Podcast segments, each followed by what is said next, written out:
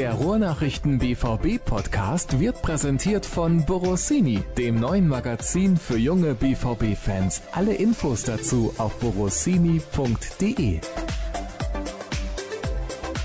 Wie schafft man es eigentlich als Chef einer Sportredaktion oder im Speziellen der BVB-Redaktion der Ruhrnachrichten? Wenn man jetzt schon seit fast fünf Jahren mit mir arbeiten muss, regelmäßig und immer und ständig und stets und jederzeit die Kontenance zu bewahren? Alkohol. Wäre eine Lösung, ist aber nicht meine. Erziehung vielleicht ist es das gute, gute Elternhaus. Was hilft? Mein gutes Elternhaus. Das kenne ich nicht, ich kenne meins. Meins ist super. Das freut mich. Hätten wir das auch schon mal geklärt. Meine Eltern hören nämlich jede Sendung. Oh, das bringt mich natürlich dazu, schöne Grüße auszurichten und weiter so. Ja, wir können jeden Hörer gebrauchen, ne? Ja, so sieht's eben. nämlich aus. Ich muss mit einer Enttäuschung starten heute.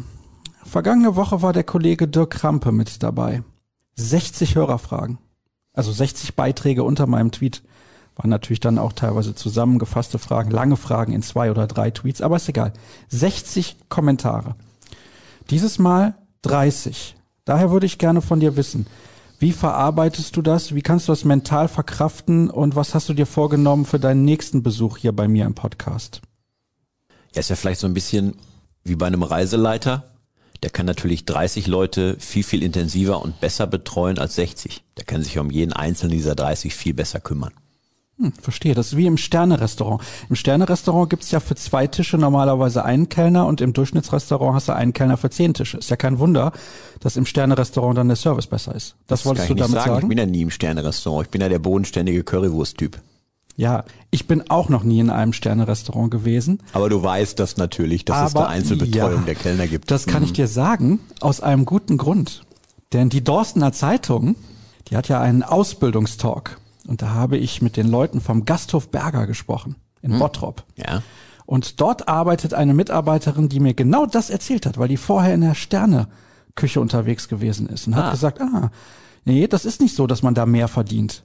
Man bekommt ja auch nicht so viel Trinkgeld. Also man bekommt viel Trinkgeld, mehr als sonst, aber weil es weniger Tische gibt, verdient man trotzdem weniger. War das jetzt mit dem Gasthof Berger schon der Werbeblock?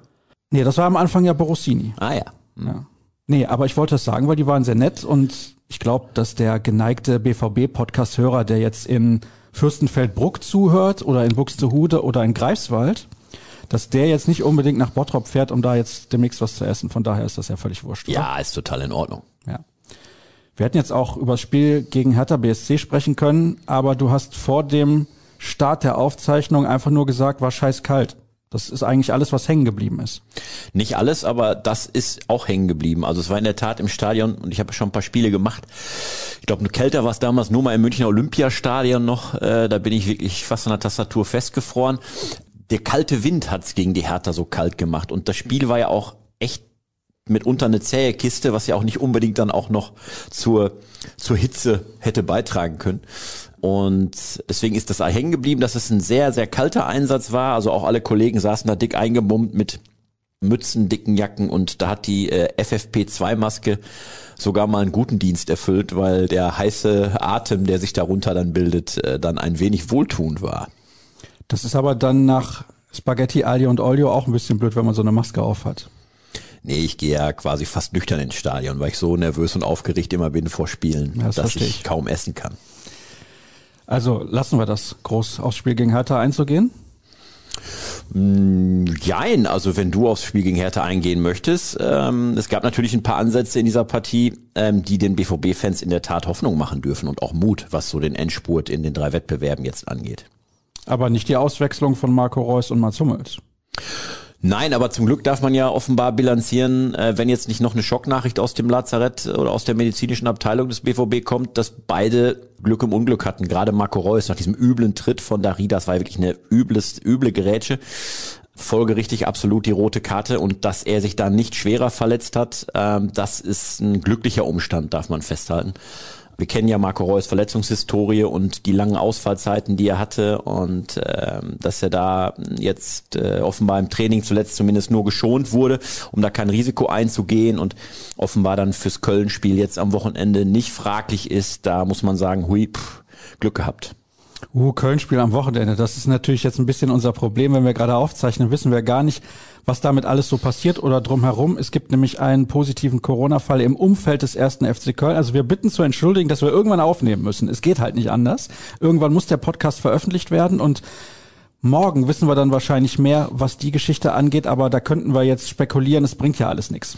Nein, genau. Status jetzt muss man festhalten. Es ist gerade bekannt geworden, dass äh, es da einen Corona-Fall im Funktionsteam rund um die Profimannschaft gibt und der erste FC ist proaktiv auf die Gesundheitsbehörden zugegangen, hat gesagt, hey, wir haben da einen Fall, der hat offenbar nicht so direkten Kontakt oder häufigen Kontakt, nahen Kontakt zur Mannschaft, aber wir sagen schon mal vorsorglich, das Training und sonstige Aktionen, unter anderem wäre da eine virtuelle Mixed gewesen mit dem Spieler Marius Wolf und Medien Medien, das sagen wir heute erstmal alles ab. Die haben eine Schnelltestrunde gemacht beim FC. Alle Ergebnisse waren negativ. Jetzt wird dann eben am äh, morgigen Vormittag nochmal getestet, richtig getestet und äh, danach kann man dann hoffentlich in Köln Entwarnung geben und sagen, auch was das Spiel gegen die, gegen die Borussia aus Dortmund angeht, ähm, wackelt da nichts. Also, Jetzt haben wir schon ein bisschen vorausgeguckt, aber das soll ja gar nicht unser Thema sein. Du hast gesagt, es gab positive Ansätze gegen Hertha. Was hat dir denn beim BVB gefallen? Ja, vor allem die die Einstellung, mit der diese Mannschaft von Anfang bis Ende agiert hat. Also sie hat ja in der Vergangenheit schon häufiger mal Spiele gehabt, auch gegen Kellerkinder und im Moment muss man Hertha ja zu diesen Kellerkindern eben auch zählen in der Liga, wo der BVB sich deswegen schwer getan hat, weil er eben nicht die richtige Einstellung an den Tag gelegt hat. Zumindest nicht von Anfang bis Ende, weil er vielleicht zu spät aufgewacht ist, weil er sich nur eine Halbzeit so richtig gewehrt hat oder irgendwann im Laufe des Spiels einfach den Faden verloren hat oder sich eben hat den Schneid abkaufen lassen von einem physisch starken und aggressiven Gegner, der eben eben im Keller ist das ja häufiger der Fall, äh, im Tabellenkeller dann wirklich um seine Chance fightet. Wenn es spielerisch nicht langt, dann wird natürlich gefightet. Und dann musst du eben dagegenhalten. Das hat der BVB in zu vielen Spielen in der jüngeren Vergangenheit nicht getan. Gegen Hertha hat er es getan. Das fand ich sehr positiv. Spielerisch war da immer noch viel Lücken und ist vieles auf der Strecke geblieben. Auch weil die Hertha natürlich defensiv extrem dicht gestanden hat und ja im Grunde mit einer Fünferkette und davor noch drei Defensiven dem BVB da das Leben echt schwer gemacht hat, Tempo aufzunehmen, in die Tiefe zu kommen. Das alles hat nicht geklappt, aber der BVB hat sich eben gewehrt, hat die Zweikämpfe entsprechend geführt, war mit der, nennen wir es mal, positiven Aggressivität unterwegs und hat eben auch die Köpfe nicht hängen lassen, wenn denn sich da zum dritten oder vierten Mal festgerannt wurde und wenn die dritte Flanke dann auch wieder rausgeköpft worden ist. Das hat mir gefallen. Das ist eigentlich, wenn man so will, natürlich eine Grundtugend aber da sie beim BVB vorher nicht in der Konsequenz vorhanden war, nehme ich das total positiv auf, was ich da gegen Hertha gesehen habe. Denn der BVB hat eben gezeigt in dieser Partie, dass er ein Spiel eben auch gewinnen kann, wenn es spielerisch nicht läuft oder wenn eben da eine dicht gestaffelte Hintermannschaft des Gegners steht, die dich richtig fordert, wo du dir auch erstmal die Zähne ausbeißt, aber wo du am Ende dann als Sieger vom Platz gehst weil du dich eben gewehrt hast und weil die Körpersprache nicht so war, wie sie dann auch in der Vergangenheit mal war, dann eher resignierend und äh, die Köpfe hingen. Und das war absolut nicht der Fall. Also jeder Spieler hat eben auch dran geglaubt, dass das Ding gewonnen wird. Wir haben ja immer so eine Frühkonferenz, in der wir uns besprechen. Und da wurde auch zum Thema gemacht, dass man sich ja von einem Trainerwechsel einen sofortigen Effekt erhofft. Das war nun bei Edin Terzic nicht der Fall. Aber ist das Hertha-Spiel nicht exemplarisch dafür, dass es jetzt immer Schritt für Schritt ein bisschen besser funktioniert, weil die Mannschaft seine Idee von Fußball besser umsetzt? Ich glaube, dass man das in der Tat festhalten darf. Terzic's Problem oder Herausforderung war ja, seine Ideen zu implementieren in diese Mannschaft im laufenden Betrieb. Nicht im Rahmen einer Sommer- oder Wintervorbereitung, wo du mit unter zwei, drei, sechs Wochen Zeit hast, die Mannschaft richtig einzustellen, an gewissen Schrauben zu drehen. Er muss es im laufenden Betrieb tun und dann auch noch mit einer Mannschaft, die zu dem Zeitpunkt, als er sie übernommen hat, eben ja, ja, aus einem Tief geholt werden musste. Beides hinzukriegen hat eben seine Zeit gedauert. Deswegen gab es keinen kurzfristigen Trainereffekt, aber man sieht ihn jetzt mittelfristig. Man sieht eben auch, dass die Borussia deutlich stabiler geworden ist. Also das Bayern-Spiel klammern wir mal aus. Das ist eine ganz eigene Geschichte mit dem FC Bayern und dem BVB. Aber insgesamt ist diese Entwicklung schon sehr positiv unter Edin Terzic mittlerweile. Auswärtsspiele sind aber immer noch ein kleines Problem. Ja, die Diskrepanz zwischen Heim und Auswärts ist in der Tat vorhanden. Allerdings haben wir ja, als Lucien Favre noch im Amt war, immer bilanzieren müssen. Der hat ja eine lange Heimserie, wo er im Grunde nie verloren hat. Und dann kam Corona und dann waren die Zuschauer nicht mehr da. Und von dem Zeitpunkt an hat sich der BVB eigentlich sehr schwer getan, ohne die Wucht, die von den Rängen, von der Südtribüne und den anderen Tribünen eigentlich kommt, um die Mannschaft zu pushen, sich dann selbst genug zu pushen. Aber das kriegt sie mittlerweile hin. Wir werden dann am Wochenende sehen, wie das auswärts funktioniert bei einem Gegner, bei dem der BVB auf jeden Fall gewinnen sollte. Ich möchte, bevor wir dann gleich zu den Hörerfragen kommen, ein anderes Thema noch mit reinnehmen. Auch das haben wir heute Morgen schon diskutiert. Letzte Woche war es die Champions League Reform. Diesmal UEFA-Präsident Seferin hat gesagt, die EM wird nur stattfinden in Städten, wo auf jeden Fall Zuschauer ins Stadion kommen können. Bedeutet, wird nicht in Deutschland beziehungsweise in München stattfinden. Ja, das ist schon muss man sagen, eine Wahnsinnsaussage, die der UEFA-Präsident da trifft. Zu sagen, ähm, und wer, welches Land, welcher Spielort das nicht gewährleisten kann, dass da eben mit Zuschauern im Stadion gespielt wird, der ist außen vor. Das, das ist schon Wahnsinn. Also, dass da quasi Spielorten ganzen Ländern sozusagen von einem Fußballverband die Pistole auf die Brust gesetzt wird, gefühlt. Ähm, entweder brichst du vielleicht auch nationale Regeln oder sonstige Dinge und tust etwas, was vielleicht wieder jedem ähm, gesunden Menschenverstand ist, nämlich irgendwie große Zuschauermengen zuzulassen, ähm, nur damit du eben ähm, deine EM-Spiele nicht verlierst. Das ist schon, das ist schon Wahnsinn. Also auch überhaupt an dieser Idee festzuhalten, eine EM in möglichst, so hat Seferin ja auch gesagt, zwölf Ländern zu spielen und überall dann möglichst vor, nicht nur möglichst, überall vor Zuschauern, wo denn gespielt wird. Das halte ich für ein ganz fatales Signal in dieser Zeit. Die Sache ist natürlich auch, welche Städte beziehungsweise Länder kommen dann überhaupt noch in Frage? Also München ist deutscher Austragungsort. Rom zum Beispiel in Italien, Bilbao in Spanien, glaube ich.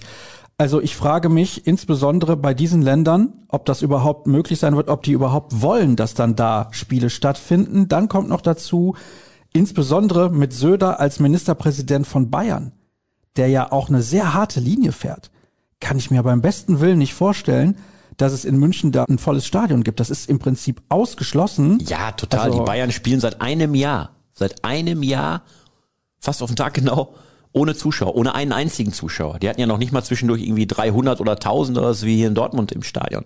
Seit einem Jahr spielen die ohne Zuschauer und jetzt soll äh, die sollen die deutschen EM-Spiele da stattfinden in der Vorrunde und dann auch noch ein Viertelfinale. Und dann mit Zuschauern unvorstellbar. Und das ist auch etwas, da sollte man sich nicht einen Millimeter erpressen lassen. Dann sollte man sagen, hey, für uns geht hier Gesundheit und gesunder Menschenverstand vor. Dann findet halt kein EM-Spiel in Deutschland statt. So what? Ist ja interessant, jetzt findet die U21-Europameisterschaft demnächst schon statt, in zwei Phasen. Die erste Phase, die findet jetzt bald statt, schon Ende März, vom 24. bis zum 31. glaube ich, wenn ich es richtig im Kopf habe, unter anderem auch mit Yusufa Mokoko von Borussia Dortmund. Und dann gibt's noch mal eine zweite Turnierphase, die muss dann Ende Mai, Anfang Juni so um den Dreh sein, wenn die Saison vorbei ist, also die Saison der Vereinsmannschaften. Aber die ist in zwei Ländern auch. In Ungarn, wo wir ja mittlerweile mitbekommen haben, da findet jedes zweite Champions League Spiel statt.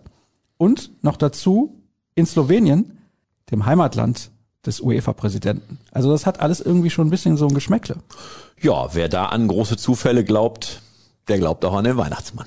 Ich glaube generell nicht an Zufälle, aber ich frage mich dann auch, oder ich würde die Frage gerne direkt an dich weiterleiten. Was glaubst du denn, wo die EM im Sommer stattfindet? Denn dass sie stattfindet, also da gibt es, glaube ich, nichts dran zu rütteln. Da hängen so viele Gelder dran. Die UEFA wird alles tun, damit dieses Turnier ausgetragen wird. Das glaube ich auch. Dadurch, dass es schon ein Jahr verschoben wurde und wenn sie es nochmal verschieben würden oder ganz absagen, hast du vollkommen recht. Da hängt viel zu viel dran. Sponsoring ähm, im Grunde der, das ist der Tropf der UEFA. Davon lebt dieser Verband letztlich. Klar gibt's auch noch ähm, auf Clubebene äh, den einen oder anderen lukrativen Wettbewerb, aber auf Nationalmannschaftsebene, auch was die Strahlkraft angeht, da ist diese EM natürlich das Ding. Ich glaube auch, sie wird stattfinden, aber ich glaube auch und ich hoffe, dass die UEFA am Ende zurückrudern muss, was dieses äh, Vorpreschen angeht, nur vor Zuschauern und so, weil ähm, ich glaube, dass auch das äh, die Unterstützer dieser EM, sprich auch die Sponsoren, am Ende nicht auf ihrer Imagekarte haben wollen, dass da irgendwas riskiert wird oder ähm, Inzidenzwerte noch weiter in die Höhe getrieben werden, nur um EM-Spiele vor Zuschauern durchzuprügeln. Also das kann auch kein Sponsor oder politischer Unterstützer einer Europameisterschaft wollen. Gibt natürlich Länder, die sind deutlich schneller als Deutschland, was das Impfen angeht. Naja, aber wenn Fans die deutsche Mannschaft in Rom sehen wollen, dann hast du ja Fans aus Deutschland da. Oder wenn eine andere Mannschaft, äh, wenn die Franzosen in Portugal spielen, hast du ja ähm, nicht nur Portugiesen da.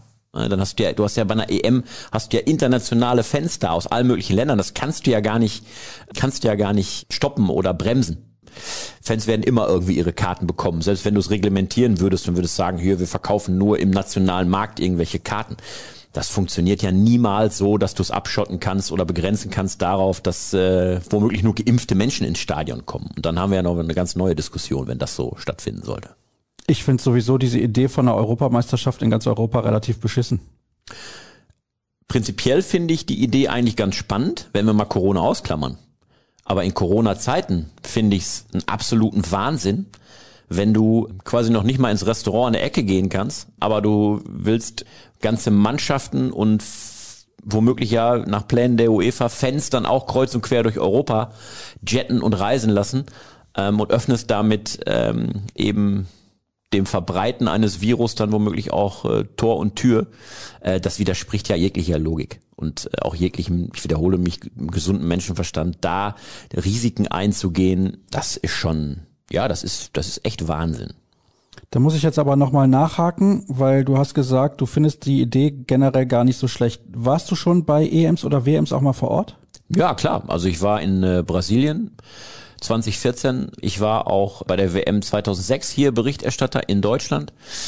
Natürlich hat das was, wenn du ein Ausrichterland hast und da so richtig das, äh, das Fieber äh, klettert, aber das jetzt völlig unabhängig von Corona, das Fieber klettert.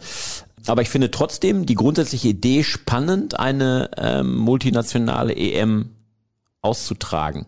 Man muss einfach mal zu versuchen, was, ähm, was bedeutet das eigentlich für einen, einen, ähm, einen Kontinent, ähm, ein, ein überspannendes Turnier zu haben. Also im kleinen Rahmen gab's das ja schon mal. Ne? Polen, Ukraine, Niederlande, Belgien. Und da hat's ja auch äh, super gut funktioniert. Das ist jetzt natürlich nochmal eine andere Dimension, völlig klar.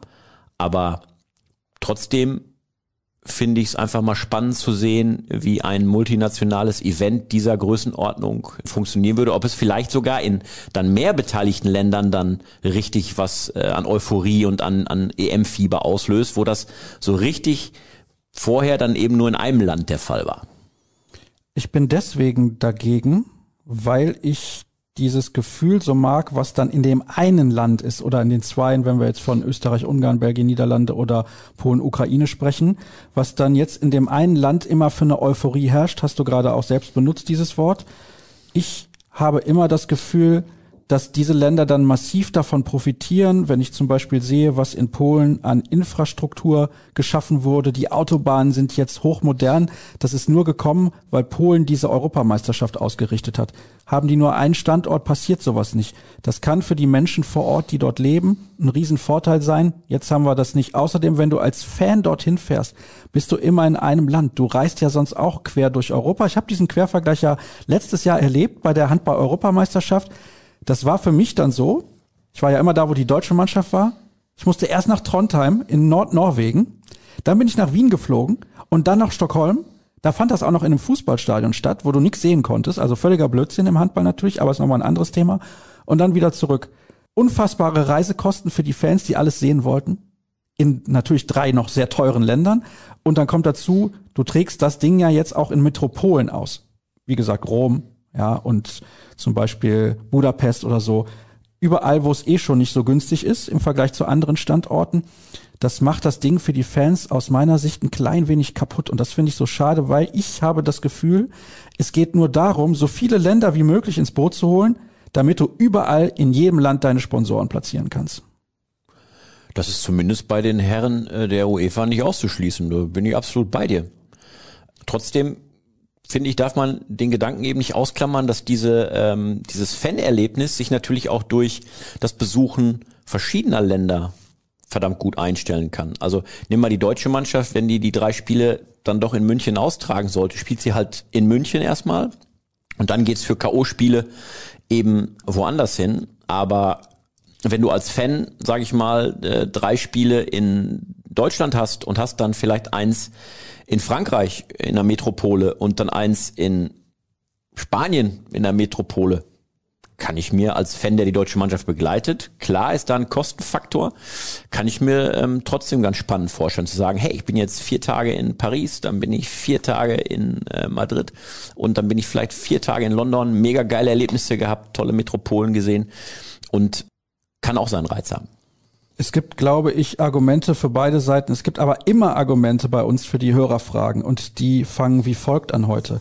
Wenn Klavi zu Gast ist, frage ich natürlich auch sehr gerne. Hm, da weiß ich nicht, was da los ist. Diesmal im Namen einer Borussin ohne Twitter-Account. Und zwar ist die Frage folgende. Gegen extrem tiefstehende Gegner wie zuletzt Hertha hat unser Erlkönig pro Spiel maximal 20 Ballkontakte. Ich hätte nichts dagegen, wenn er sich auch mal außerhalb des 16ers die Bälle holt oder mit Chipbällen in Szene gesetzt wird. Macht doch mal den Edin. Wie sieht eure Lösung aus? Oder spielen wir besser weiter so um uns schon mal an die Zeit ohne Erl zu gewöhnen. Grüße von der Borussin aus Herne Ost. An die Zeit ohne Erl will sich ja gar kein Borussia so wirklich gewöhnen, schon nicht mal gedanklich, auch wenn es noch vielleicht anderthalb oder zwei Jahre dauert, bis ähm, Erling Haaland nicht mehr hier spielt. Ich dachte, du sagst jetzt anderthalb Monate.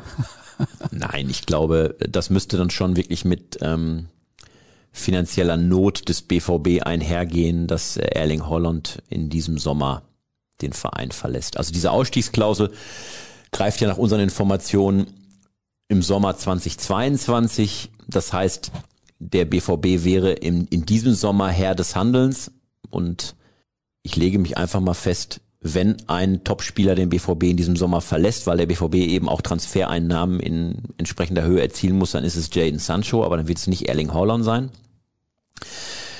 für dessen Entwicklung ist ein weiteres Jahr in Dortmund auch sicherlich äh, sehr, sehr wertvoll.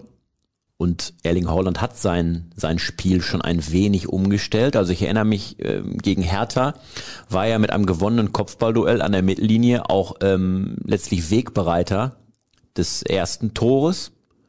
Und beim zweiten Tor wird sein Schuss geblockt, den Yusufa dann aufnimmt, um daraus dann letztlich das 2 zu 0 mit einer schönen Einzelaktion zu machen. Also er ist dann indirekt an beiden Treffern sogar wieder beteiligt. Und man hat natürlich gesehen, wenn du so eine, einen tiefstehenden Gegner wie Hertha hast, dann tut sich Erling Haaland natürlich sehr schwer, hat immer auf, auf Höhe der, der Fünferkette gelauert, auf einen, auf einen Pass in die Tiefe hat ja kaum Bindung zum Spiel gehabt, aber hat natürlich auch immer zwei Spieler gebunden. Also sobald Erling Haaland im Ball Nähe war oder eine Aktion in seine Richtung kam, wurde er gedoppelt. Das heißt, äh, es entstand natürlich dann auch gleichzeitig zumindest für einen anderen Spieler ein größerer Raum. Und das ist auch etwas, was man bei Erling Haaland nicht vergessen darf. Jeder weiß um die Qualitäten, um die Wucht dieses Angreifers und kaum noch eine Mannschaft lässt ihn einfach unbeobachtet äh, am eigenen Strafraum entlang marschieren, sondern setzt ihn immer unter eine Sonderbewachung. Und wenn es dann ein Doppeln ist in Ballnähe, das ähm, zwingt ihn natürlich zu noch weniger Aktionen, aber schafft eben auch Räume für andere. Also mit anderen Worten, so wie es aktuell ist, ist es einigermaßen in Ordnung, weil Holland auch seinen Wert hat, wenn er keine Tore schießt. Es gibt aber da direkt eine Nachfrage, weil du gesagt hast, Holland geht nur, wenn der BVB in finanziellen Nöten ist. Es gibt Gerüchte, dass Chelsea Holland um jeden Preis bereits diesen Sommer und Timo Werner zum Tausch plus Ablöse anbietet. Ist da was dran und wäre Werner wegen seiner RB-Vergangenheit überhaupt vermittelbar?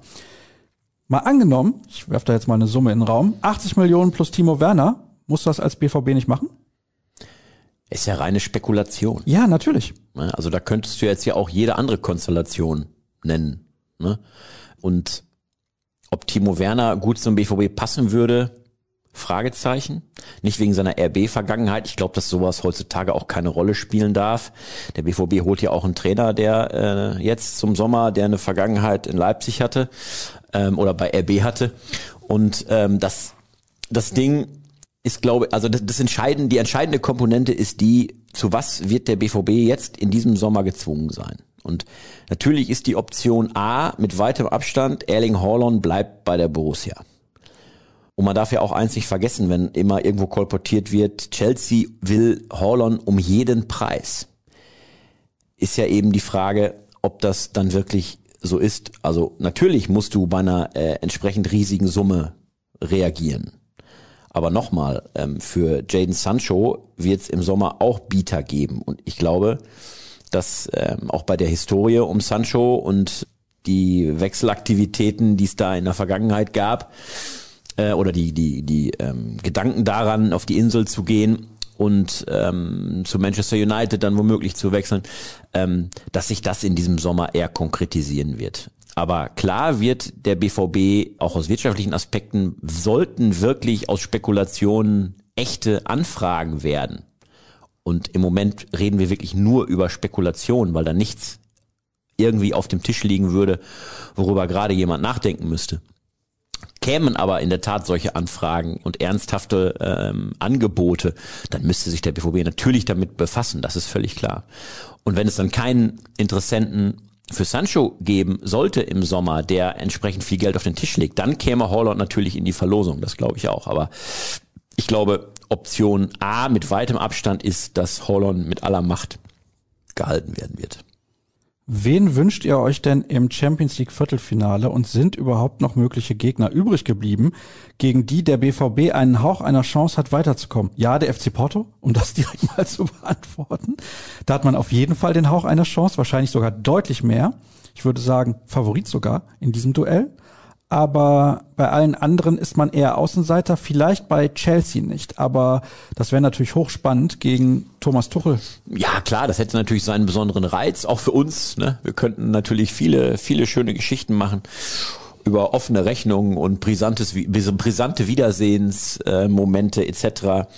Aber Erstens ist die Rolle eines Außenseiters, eines vermeintlichen Außenseiters im Viertelfinale vielleicht gar nicht die schlechteste weil die Erwartungshaltung natürlich eine andere ist, als wenn du ähm, als Favorit in ein Duell gehst. Auf der anderen Seite muss man festhalten, nicht alle dieser acht Mannschaften oder möglichen sieben Gegner im Viertelfinale sind ja gerade auf dem äh, Zenit ihrer Schaffenskraft. Also auch Real Madrid hat sich jetzt nicht, wer weiß wie überragend in dieses Viertelfinale buxiert, hat sich am Ende doch recht mühsam insgesamt behauptet. Und naja, ich sag mal, ein, die Bayern müssen erstmal weiterkommen. Wir zeichnen ja also vor dem Anstoß des Bayern-Rückspiels auf, aber wenn sie denn gegen Lazio weiterkämen, auch wenn du die innerlich wünschst, natürlich als alter Lazio-Fan, dass das anders ist, aber sollten die Bayern weiterkommen, hätte natürlich auch ein deutsches Duell seinen Reiz, weil in zwei Spielen zusammengerechnet, mein Gott, warum sollst du die Bayern in einem anderen Wettbewerb nicht packen? Im Champions League-Finale 2013 war es ja auch verdammt eng. Ja, das ist richtig. Allerdings muss ich sagen, ich bin irgendwie kein Freund von nationalen Duellen in internationalen Wettbewerben. Ich finde, das hat überhaupt gar keinen Reiz. Du hast jetzt gesagt, es hat einen Reiz, klar, dieses Duell mit den Bayern seit vielen Jahren bestimmt das halt den deutschen Fußball, aber das langweilt mich auch ich mag die Abwechslung und deswegen fände ich es schön, wenn der BVB vielleicht tatsächlich gegen Chelsea spielt. Auch bei denen sind wir ja noch nicht sicher. Die müssen das Rückspiel gegen Atletico auch noch austragen. Die Bayern werden definitiv weiterkommen. Da gibt's gar keine Zweifel. Die haben das Hinspiel mit 4 zu 1 Ja, und dann hast gewonnen, du das ja. Problem natürlich noch, oder was heißt Problem? Ich habe ja von Mannschaften gesprochen, die nicht auf dem Zenit ihrer Schaffenskraft sind. Ähm, wir reden ja häufig über, über die Strahlkraft von Namen. Und da nehmen wir mal den FC Liverpool mit rein. Welche Probleme hat der denn bitte schön gerade in der Liga? Und äh, natürlich haben die insgesamt verdient RB Leipzig rausgeworfen, aber ich sage mal, äh, abgeschossen haben die Leipzig nicht. Und mussten auch sich entsprechend dafür strecken, beide Spiele so zu gestalten. Und in der Premier League laufen die der Kapelle also sowas von hinterher. Ja, ich habe mir gestern noch die Tabelle angesehen, habe gedacht, uh, also die haben eigentlich fast schon keine realistische Chance mehr, unter die ersten vier zu kommen. Die brauchen im Grunde den Champions League Titel, wenn man es denn so platt sagen will, um im nächsten Jahr wieder Champions League zu spielen. Und das bisschen wie der BVB. Ja, und Oh, das, äh, das wäre schon, das wäre schon heftig. Und deswegen ähm, bin ich mir gar nicht so sicher, ob der BVB gegen die ähm, meisten Mannschaften dort keine Chance hätte im Viertelfinale. Also ganz ehrlich, den Reiz macht's doch aus, wenn du gegen die Besten antrittst. Und wenn diese Viertelfinalpaarung, Freitag wird ja ausgelost, dann heißen sollte Borussia Dortmund gegen Paris Saint-Germain oder gegen FC Liverpool, das wäre doch total cool. Das würde doch total Bock machen. Kann Sascha Klaverkamp Abmahnungen verteilen, wenn ihm der Podcast nicht gefällt? Hä? Die Frage verstehe ich nicht. An mich selber heute. Nee, das, das verstehe ich nicht. Hat dir mal ein Podcast nicht gefallen? Mir persönlich. Ja, also das ist eine Frage, die sich gar nicht erklärt, finde ich irgendwie. Jeder Podcast von uns gefällt dir, oder nicht? Ja, selbstverständlich. Ja. Du Weil's hörst immer- die gar, wo du immer- selber dabei bist, hörst du gar nicht. Na, aber falls, äh, also wenn, wenn super, wir haben ja super Kollegen und ähm, es macht Spaß, weil jeder seine eigene Art und seine eigenen Ansichten hat, das jedes Mal, jedes Mal zu hören. Äh, Es wäre ja auch langweilig, wenn es immer derselbe wäre. Und deswegen gibt es überhaupt gar keinen Anlass, irgendetwas äh, in Richtung Abmahnung oder sonst was in die Wege zu leiten, weil ähm, das stimmt. Der Podcast macht äh, uns allen hier in der Redaktion Riesenspaß und wir wissen ja auch von den Hörern, dass da eine hohe, hohe, nee, nicht Erwartungshaltung, sondern eine hohe Vorfreude auf jeden neuen Podcast vorhanden ja, ist. das ist richtig. Ich habe übrigens Vorfreude aufs Mittagessen, muss ich sagen, weil wir haben ja hier so eine Glaswand dann. Ja. Hier laufen die ganze Zeit Kollegen vorbei, ja, die fies, irgendwas ne? zum ja, Essen mitgebracht haben. Ja. Aber gerade was Salat, das kann uns ganz entspannt sitzen lassen. Ja, und Wässerchen dazu, natürlich ohne Kohlensäure. Jude Bellingham läuft in den Spielen, wo er beginnt, für mich auffällig viel und ist nach 20 Minuten schon total schweißgebadet. Hat er sich mit seinen engagierten Laufleistungen in die Startelf gespielt? Unter anderem damit, aber noch viel mehr mit seiner Qualität, Bälle zu erobern, richtiges Timing im Umschaltspiel zu haben, Bälle beherzt nach vorne zu tragen, mitunter kluge Zuspiele dann auch in die Spitze zu liefern. Ähm, der Junge ist wirklich, der macht wirklich Spaß. Der ist trotz seines noch Teenageralters unfassbar weit und reif in seiner Spielanlage. Wir haben ja vor kurzem mit Axel Witzel ähm, gesprochen, der sich ja gerade in der Reha befindet in Belgien. Und der hat auch gesagt, der Jude Bellingham erinnert ihn an ihn selbst, als er noch jung war. Da hat er sich auch überall auf dem Platz rumgetrieben und wollte alles machen und hat immer Vollgas gegeben. Und äh, da sagte Axel Witzel noch, ja, heute wäre er zwar nicht mehr so schnell, aber da wäre der Platz im defensiven Mittelfeld für ihn schon ganz in Ordnung. Aber für Jude Bellingham sagt er einfach, der ist in einer riesigen Entwicklung und da gehört eben diese besondere Laufleistung und dieses ähm, wirklich immer, immer alles abzurufen. Ähm, auch wenn der natürlich wie jeder junge Spieler seine Dellen haben wird in der Entwicklung, aber prinzipiell macht der, macht der einen Riesenjob schon jetzt. Eine Frage in vier Tweets, aber interessant deswegen auf jeden Fall mit dabei. Meiner Meinung nach haben die BVB-Verantwortlichen in den letzten Jahren bei der Trainerfrage immer die bequemste Lösung gewählt. So hätte man 2018 den halbwegs erfolgreichen Stöger, der sich eventuell fußballerisch gesteigert hätte, für eine Saison behalten können, um dann Nagelsmann zu verpflichten. Aber man entschied sich lieber für die einfachere Lösung, nämlich Lucien Favre. Im Nachhinein wäre die erste Lösung wahrscheinlich die bessere gewesen. Favre hätte man vermutlich dann schon im Sommer 2020 entlassen sollen, um Rose zu verpflichten. Doch auch damals entschied sich die BVB-Führung für die bequemere Lösung, mit Favre noch in der Corona-Saison die Mindestziele zu erreichen, anstatt einen Titel anzugreifen. Wie seht ihr das und hängt es auch mit dem Scheitern Boschs zusammen? PS, sorry für die sehr lange Frage. Ihr seid für mich der beste Podcast, der sich mit dem BVB beschäftigt. Da ist der wahre Grund, warum ich es vorgelesen habe. Aber ah. ich finde, es ist durchaus sehr interessant und spannend, was der Hörer schreibt. Tatsächlich könnte man diesen Eindruck gewinnen. Und tatsächlich könnte man vielleicht auch jetzt bei Marco Rose sagen, es ist eine bequeme Lösung weil die unbequeme wäre, mit Edin Terzic weiterzumachen, weil das vielleicht ein höheres Risiko ist. Und Rose, ja, der hat ja schon Mönchengladbach in die Champions League geführt, beziehungsweise ist mit denen sogar ins Achtelfinale gekommen in der Gruppe mit Real Madrid und Inter. Aber man sieht ja, dass das jetzt ein Riesenthema wird, weil der einfach keine Spiele mehr gewinnt. Oder besser gesagt, er verliert eigentlich alle. Ja, und deswegen ist das, glaube ich, fern davon, eine bequeme Lösung noch zu sein, wenn der hier am 1. Juli seinen Dienst aufnimmt in Dortmund. Denn Du wirst einen Trainer bekommen, der in der, äh, in der öffentlichen Wahrnehmung natürlich sehr gelitten hat, weil er eben mit Gladbach ziemlich abgestürzt ist, ähm, weil er ähm, gegen den BVB im Pokal rausgeflogen ist, weil er jetzt gegen, klar, Manchester City ist eine andere, andere Kragenweite, aber auch da in der Champions League keinerlei Chance hatte mit seiner Mannschaft. Und da ist es, darf man eigentlich heute sagen, vielleicht sogar ein bisschen bequemer, äh, wenn Edin Terzic Cheftrainer bleiben sollte, weil der im Moment natürlich einen entsprechenden Erfolg hat, weil die Borussen ihre Spiele gewinnen, weil wir haben es ja gerade schon kurz besprochen, die Mannschaft auch seine Ideen des Fußballs immer mehr verinnerlicht ähm, und weil ja auch aus der Mannschaft lobende Worte kommen für die Arbeit Edin Terzics und er bekennender Borusse ist, äh, Fan durch und durch auch noch und ähm, da auch bei den Fans natürlich in Dortmund ein hohes Standing hat, eine Identifikationsfigur darstellt, also wenn man das alles mal zusammennimmt, wäre er den Terzic ja eigentlich sogar die bequemere Lösung.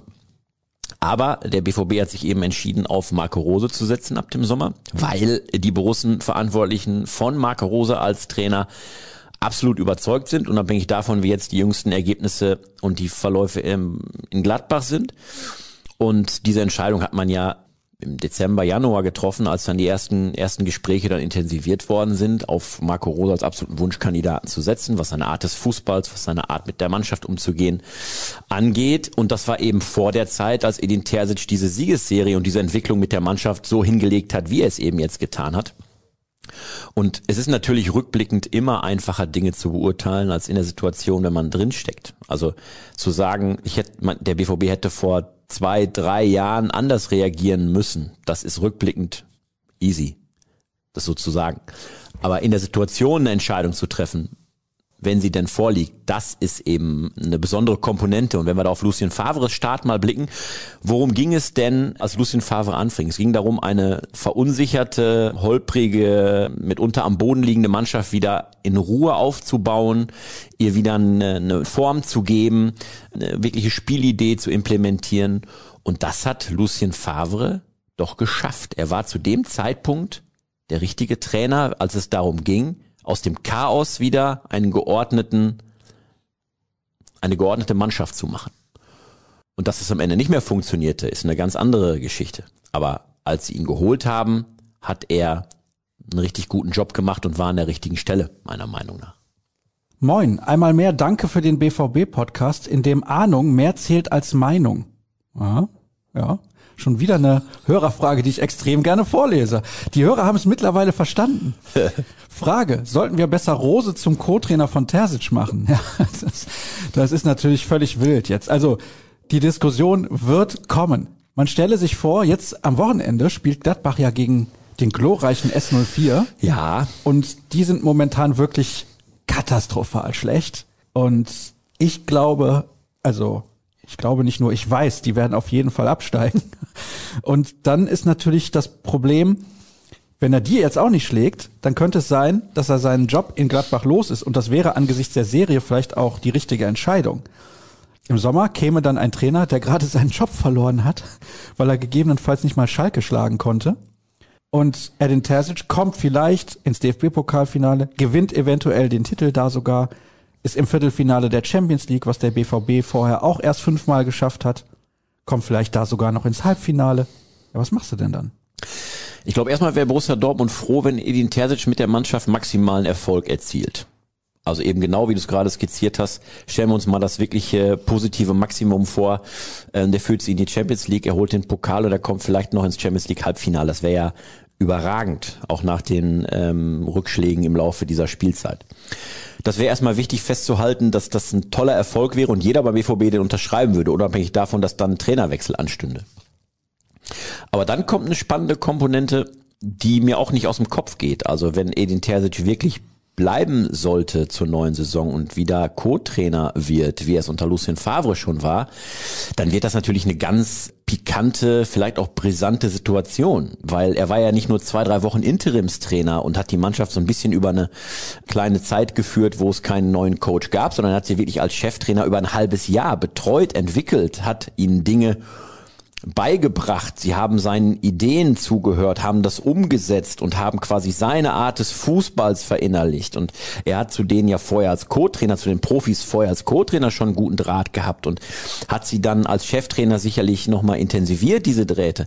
Und da muss man sich vorstellen, dass der dann nur noch plötzlich zweiter Mann in der Kabine ist und ein neuer Trainer mit vielleicht anderen Ideen kommt und der Trainer, der dir was vielleicht anderes vor zwei Wochen noch erzählt hat, nur noch daneben steht und vielleicht eine andere Vorstellung des Fußballs hat oder vielleicht mit den Spielern einen, einen engeren Draht pflegt. Und das ist, finde ich, schon eine sehr bemerkenswerte Konstellation, wenn sie denn zustande kommen sollte. Und das kann gut gehen, natürlich. Aber das könnte natürlich auch Konfliktpotenzial bieten. Man muss sich nur mal vorstellen, Marco Rose gewinnt die ersten drei, vier Spiele bei Borussia Dortmund dann als Coach nicht dann wäre natürlich sofort die Rufe laut, ja mein Gott, wir haben doch den Cheftrainer an seiner Seite, lass ihn das doch jetzt endlich machen. Das könnte natürlich ähm, eine schwierige Konstellation sein, aber ich bezweifle, ob Edin Terzic wirklich in der neuen Saison Co-Trainer wird. Oh, da müsste ich jetzt eigentlich nochmal nachfragen. Oder sprechen wir dann nächste Woche drüber? Also ich spreche dann darüber mit Tobi Jörn. Weil eigentlich. Na, ich meine, das also, kann sich ja jeder BVB-Fan auch denken. Also wenn Edin Terzic wirklich maximalen Erfolg mit dem BVB in dieser Saison hat, was wir uns alle wünschen, dann kommen doch automatisch Angebote anderer namhafter Clubs. Also wenn zum Beispiel Peter Bosch in Leverkusen ähm, nicht weitermachen äh, sollte, weil Leverkusen alles, ähm, alle Ziele verpasst, wenn vielleicht Gladbach einen richtig guten neuen Trainer noch suchen sollte, weil Marco Rose ja jetzt eben zum BVB geht, dann wären das zumindest zwei Stationen für Edin Terzic, wo man sagen könnte, wow, das könnte der als Cheftrainer, wenn die Vereine ihn denn dann wirklich kontaktieren würden, ähm, ja durchaus machen, weil er beim BVB eben gezeigt hat, dass er es drauf hat. Und dann glaube ich, würde er schwer ins Grübeln kommen, ähm, wenn er vor die Frage gestellt wäre, mache ich einen Cheftrainerposten bei Bayer Leverkusen oder bei Gladbach oder bleibe ich Co-Trainer in Dortmund? Ich habe das zuletzt hier im Podcast schon mal gesagt, wäre ich Edin Terzic, würde ich Co-Trainer bleiben, weil ich weiß, dann bin ich wieder der nächste Cheftrainer von Borussia Dortmund und dann bin ich nicht mehr Interimstrainer, sondern dann bin ich Cheftrainer und zwar mit einem langfristigen Vertrag. Du weißt aber nicht, wie lange es dauert, bis du diese Chance dann bekommen würdest. Also stellen wir uns mal aber vor, Marco Rose funktioniert beim BVB. Ja, aber dann, dann bist du drei, vier Jahre vielleicht Co-Trainer. Ja, aber Edin Terzic ist 38 Jahre alt.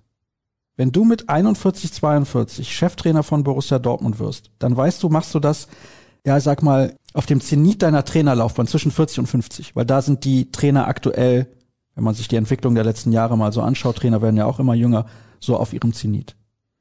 Die Zeit hat er. Ja, trotzdem glaube ich, wenn du einmal über so einen längeren Zeitraum Cheftrainer warst und das Sagen hattest und deine Entscheidung durchbringen kannst und musst dich nicht hinten anstellen und immer den Chef fragen, ob das denn so okay ist und was du machen darfst und was nicht, dann ist es, glaube ich, so, dass du zumindest stark darüber nachdenkst, ob du nicht Cheftrainer an anderer Stelle bleibst und dich da auch empfehlen kannst für den nächsten BVB-Cheftrainer. Machen ähm, wir das wie hier in der Redaktion. Wir sind einfach so manipulativ als Mitarbeiter, dass der Chef gar nicht merkt, dass er immer die Entscheidungen in unserem Sinne trifft. Das ist natürlich auch noch eine Möglichkeit. Ja. Ich muss mich entschuldigen bei ein paar Hörern. Wir haben nicht mehr allzu viel Zeit, denn als Chef muss man, wie gesagt, einige Dinge erledigen. Nils zum Beispiel hat eine tolle Frage, die er gerne nächste Woche nochmal stellen kann. Die würde ich sehr gerne mit reinnehmen. Das ist ein bisschen zeitlos. Maurice hat auch eine tolle Frage, ein paar andere natürlich auch, aber ein, zwei möchte ich noch vorlesen. Letztens habe ich eine BVB-PK von 2013 gesehen. Da sah Sascha wie ein übermüdeter 15-jähriger Praktikant aus. Was ist seitdem passiert? Ich kann es ja nicht gewesen sein, weil 2013 saß ich noch nicht auf Pressekonferenzen von Borussia Dortmund. Boah, was war das für eine Pressekonferenz? Keine Ahnung. Ja, übermüdet bin ich ja ständig, weil ich jeden Tag 20 Stunden arbeite, ist ja klar. Aber 2013, naja, das war natürlich auch eine intensive Saison, die ja bis ins Champions League Finale lief. Und die hat uns bestimmt so angestrengt, dass wir uns kaum noch auf den Füßen halten konnten. Und deswegen so komisch aussahen. Verstehe. Adis, auch eine tolle Frage. Auch gerne nächste Woche nochmal schreiben. Ist auch ein bisschen zeitloser. Danke für den super Podcast. Zwei Fragen zur Champions League. Ah, die Reform, da haben wir letzte Woche schon drüber gesprochen, müssen wir nicht nochmal machen. Könnte das Viertelfinale dieses Jahr Corona-bedingt wieder als Final Eight Turnier stattfinden? Ja, großes Fragezeichen. Ich denke, das ist alles eine kurzfristige Geschichte. Äh, die Wettbewerbsplaner müssen genau darauf reagieren, ähm, wie es im letzten Jahr ja auch der oder in der letzten Champions League Saison ja auch der Fall war ich halte es nicht für ausgeschlossen, weil ja jeder kennt die Lage gerade, es an allen Orten auch wieder ähm, Corona-Inzidenzwertmäßig brennt. Die Erfahrung aus dem aus der vergangenen Saison war ja ähm, da sehr positiv. Man konnte das Turnier zu Ende spielen, man konnte das auch äh, sportlich fair zu Ende bringen, weil es eben an einem neutralen Ort stattfand. Und das wäre sicherlich auch hier Option A, wenn denn die normalen Partien an den normal gedachten Standorten nicht stattfinden können. Zwei Fragen noch. Hallo und vielen Dank für den stets unterhaltsamen und informativen Podcast. Das Mach denkst gerne du dir doch so. aus, dieses Nein. ganze Lob. Nein, das hat Marek87 geschrieben. Kann ich doch ist nicht. Ist das dein Cousin oder was? Nein, das ist mein Bruder. nein. nein, nein, mein Bruder ist nicht bei Twitter. Frage. Nach dem Auftritt am vergangenen Wochenende ist die Hoffnung auf eine Ankunft, in Anführungsstrichen, von Julian Brandt etwas gestiegen. Was sagt ihr zu einem Mittelfeld mit Brandt, Bellingham und Dahut? Wenn alle am oberen Limit ihres Leistungsvermögens spielen, ist das ein überragendes Mittelfeld. Leider, da sind wir beim Thema Brand, ruft er das viel zu selten ab, was er eigentlich kann. Und bei der Hut hat sich diese Entwicklung ja auch erst in den letzten paar Monaten so langsam eingestellt. Und bei Bellingham, da haben wir gerade über seine Qualitäten gesprochen. Ihr Junge muss aber natürlich noch eine Menge lernen und äh, wird, wie gesagt, in seiner Entwicklung auch noch die eine oder andere Delle haben, was völlig normal ist. Es kann nicht nur steil bergauf gehen bei den jungen Spielern, sodass eine Mittelfeldbesetzung in der Konstellation dann eher Seltenheitswert besitzen dürfte. Es sei denn, wie gesagt, alle drei sind am oberen Rand ihres Leistungsvermögens und das in konstanter Weise, dann wäre das natürlich ein, ein absoluter Gewinn für die Leistungsfähigkeit des BVB. Allerletzte Frage. Wie ist das so, an einem Tisch mit Mario Basler zu sitzen? Habe ich mir auch nicht ausgedacht. Das sind die Hörer, die solche Dinge fragen und schreiben. Ja, also Mario Basler ist ein sehr sympathischer Typ, ähm, auch beim äh, Sport 1 Fan Talk letzte Woche, wo ich ihm äh, da begegnet bin, war das sehr angenehm und für mich ist immer entscheidend, wie ist jemand, wenn die Kamera eben nicht auf ihn zeigt, wie ist jemand, wenn du ihm im persönlichen Gespräch begegnest, äh, so wie in dem Fall in den Werbepausen oder vor und nach der Sendung und da war Mario Basler sehr, sehr entspannt, sehr nett und hat sich äh, nach dem Fan Talk auch mit mir noch seine Pizza geteilt, weil meine nicht geliefert wurde. Oh. Und dann hat er äh, mit mir die Pizza geteilt. Ich glaube, es kam auch ganz gut aus, weil dann konnte er zum Rauchen gehen. Ja, das ist nämlich eigentlich der wahre Grund gewesen. Der ist gar nicht so ein Gönner, sondern er wollte einfach nur schneller Das wieder kann natürlich sein. eine rauchen. Aber er ist schon ein bisschen kontrovers, kann man so sagen. Ja, aber ich glaube, solche Typen, die lieben wir alle auch deswegen, weil man sich an ihnen und ihrer Meinung auch reiben kann. Und ähm, weil ähm, sie dann auch einfach mal einen raushauen und äh, es eben nicht nur glatt gebügeltes gibt, was es an vielen anderen Stellen heute so zu hören und zu sehen gibt. Und da ist Mario Basler natürlich ähm, spitze. Als er mich fragte, ich wollte nach Hause fahren, habe mich verabschiedet um kurz vor Mitternacht und dann hat er gefragt, wo fährst du denn hin, wo wohnst du denn? Habe ich gesagt, ich wohne kurz vor Münster. Hat er gesagt, wie, wie heißt denn das, wo du wohnst? Ich sag Davensberg. Ich sag, Davensberg? Ist das noch in Deutschland? Ja, Ich sag, ja, ist Richtung Holland zwar, aber ist noch, ist noch Deutschland. Ich habe ihn eingeladen, mal vorbeizukommen, aber klang nicht so begeistert. Bei euch wird nicht geraucht zu Hause, deswegen. Das kann natürlich sein, aber wir haben einen großen Garten, da kann er sich reinstellen zum Schmöken. Ja. Herzlichen Dank. Alles weitere, ihr wisst das, liebe Hörer, gibt's auf ruhrnachrichten.de, bei Twitter at rnbvb, at klavi75, at Sascha Staat und Natürlich, wie immer, gibt's den Verweis auf unsere Live-Show am Wochenende zum Bundesligaspiel gegen den ersten FC Köln. Startet um 14.30 Uhr, BVB Kompakt, jeden Morgen ab 6.30 Uhr. Und falls ihr heute Abend schon den Podcast hört, die zweite spielt bei Rot-Weiß Essen. Absoluter Kracher. Ausführliche Nachberichterstattung gibt's in den kommenden Tagen. Das war's für heute. Bis demnächst. Tschüss.